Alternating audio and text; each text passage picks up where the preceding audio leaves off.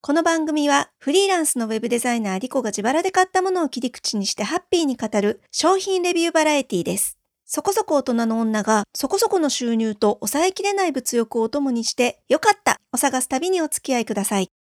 ということで参りましょう。今日のよかった美味しい手土産でみんなハッピー本日は手土産のお菓子ベスト3を発表したいと思います。まあ、お中元の季節ということもあり、仕事の現場とかでね、差し入れとかっていうのも多分あると思いますので、私がおすすめする、えー、手土産ですね。まあ、そんなに知ってるわけじゃないんですけれども、おやつ好きですので、いただいたものとかでも美味しかったものはメモしたりとか、あともうとにかく自分が美味しいと思ったものは結構私しつこくリピート買いしてあちこちに持っていくんですけれども、まあ、そんな中ででもですね、特に、えこれ美味しかった、これは何度もリピートしてるっていうものを今日は発表したいと思います。まず一つ目、こちらです。ガトードボワイヤージュの焼き菓子セット。えっ、ー、と、このガトードボワイヤージュ、結構関東中心になると思うんですけど、店舗もいくつかありますので、ご存知の方も多いんじゃないかなと思います。深いオレンジ色の手提げ袋が結構ですね、有名なのではないかなと思いますね。で、多分メジャーなのは、バテーパイ、馬のひずめのパイ横浜が発祥のお店ですので、横浜土産ということでバテーパイが有名なんですけれども、私はですね、バテーパイよりもマドレーヌとかフィナンシェとか一般的な焼き菓子がすごく美味しいなと思って好きです。この手の焼き菓子っていろんなお店が出してるんですけれども、なんかね、ここのお店のは味が深いというか、甘さもしつこくないですし、油っぽすぎもせず、あの、本当にバターの風味がすごくいいんですね。あとね、食感も美味しかった。結構サクサクしてて、憧れのお姉様からいただいたのが最初の出会いということもあって余計に印象が良かったのかもしれないんですけれども、おすすめです。あの、すごく上品な感じで、かつ食べ応え、贅沢感もあって美味しいですよ。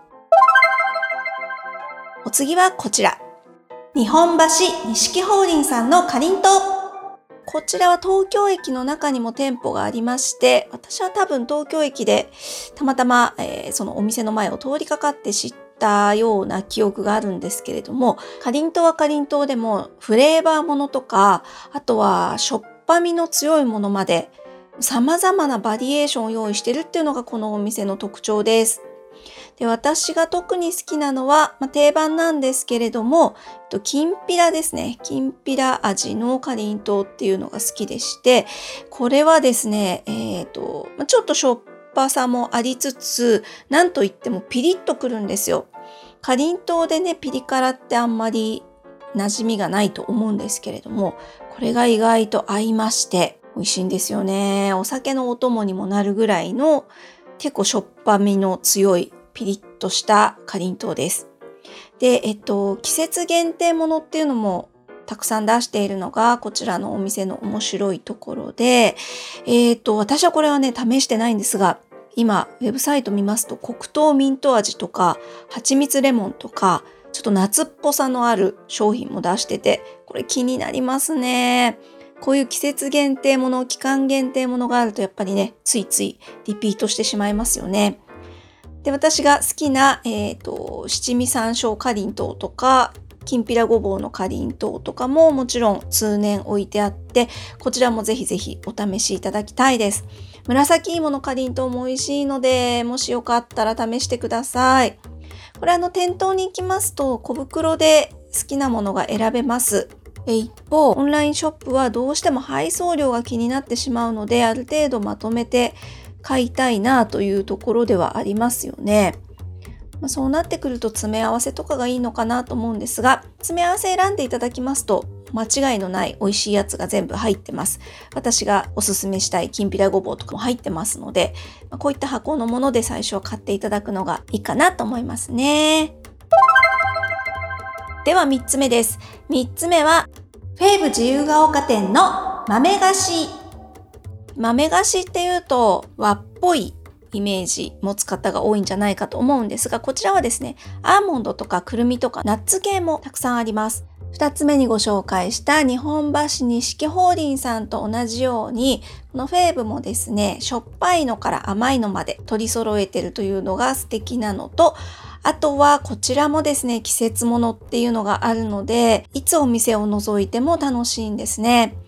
つい先日差し入れとして夏商品アソートっていうのを買ってみましたが、さすが夏というだけあって、なんかビールに合いそうな美味しそうなのがいっぱい入ってましたよ。例えば落花生とホタテの燻製とかね。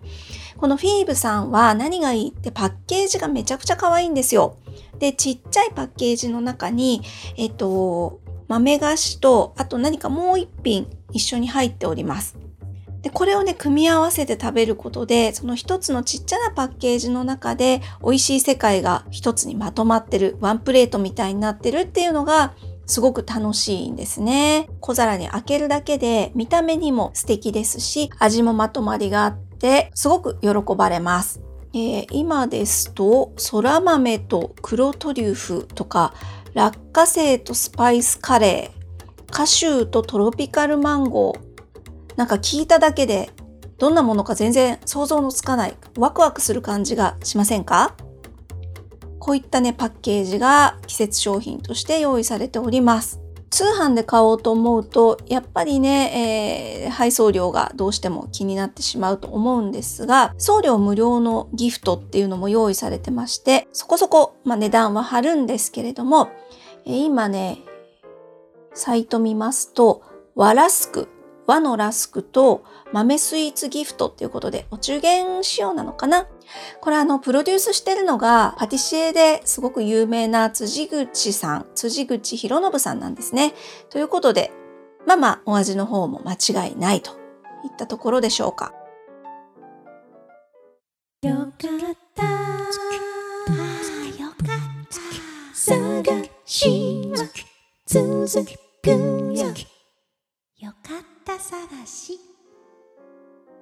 今日ご紹介した3つはですね、いずれも日持ちのするお菓子です。ネットで買えて日持ちするっていうところを重点的に選んでみましたので、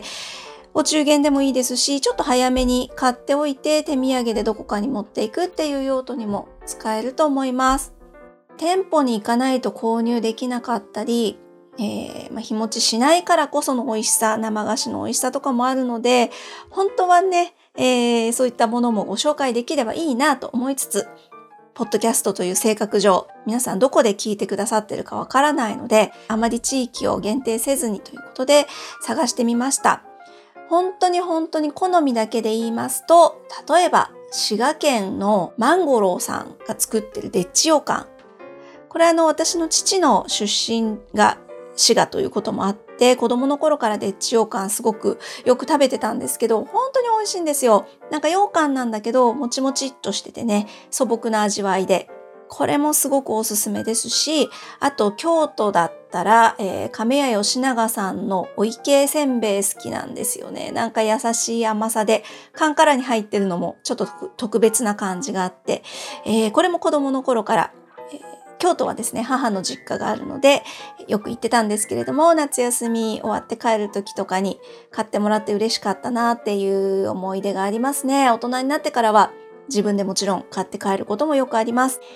あとはね、えー、出張とかで、ま、遊びでもそうですけど、名古屋に行った時には、以前は必ず立ち寄ってた、あの、名古屋駅に隣接してるタワーの中にある、えっとね、創刊養老渓さんっていうのが入ってて、ちょっとしたカフェがあったんですけど、ここのウイローがまた美味しくてね、どんなに仕事で行った時とか疲れてても、ハイヒールで足が痛くっても必ず帰りに寄って新幹線乗る前にウイローを買って帰ったりしてました。今はですね、えっ、ー、と、この創刊養老県さん、残念ながら撤退してしまって、えっ、ー、と、岐阜だったかな岐阜県にお店1店舗構えてらっしゃるだけということで、いずれ岐阜に立ち寄る機会があれば絶対寄りたいなと思っておりますけれども、まあ、本当名古屋で買えなくなっちゃったのは非常に痛い。というようにですね、もう他にも数えきれないぐらい美味しいものたくさんあるんですけれども、まあ、とりあえず今日のところは日持ちしてネットで買えるもの限定ということで、皆さんお近くにおすすめのお菓子あったら教えてください。関東だったら私も行きやすいので嬉しいですね。あとはどちらかといえば西方面、名古屋、京都、大阪ぐらいまでだと行きやすかったり、まあ、このコロナが明けたらね、出張でまた九州の方とかも行けるようになるかもしれないので、えー、そちら方面、西方面もぜひ教えていただきたいですし、あとね、えっ、ー、と、東北方面も比較的行きがちな気がするので、仙台とか岩手とかあたりで福島とかなんかいいものあったら教えていただければ嬉しいです。あとネットで買えるものでしたらもういつでもウェルカム。ということで、えー、食いしん坊の配信になってしまいましたけれども、手土産の会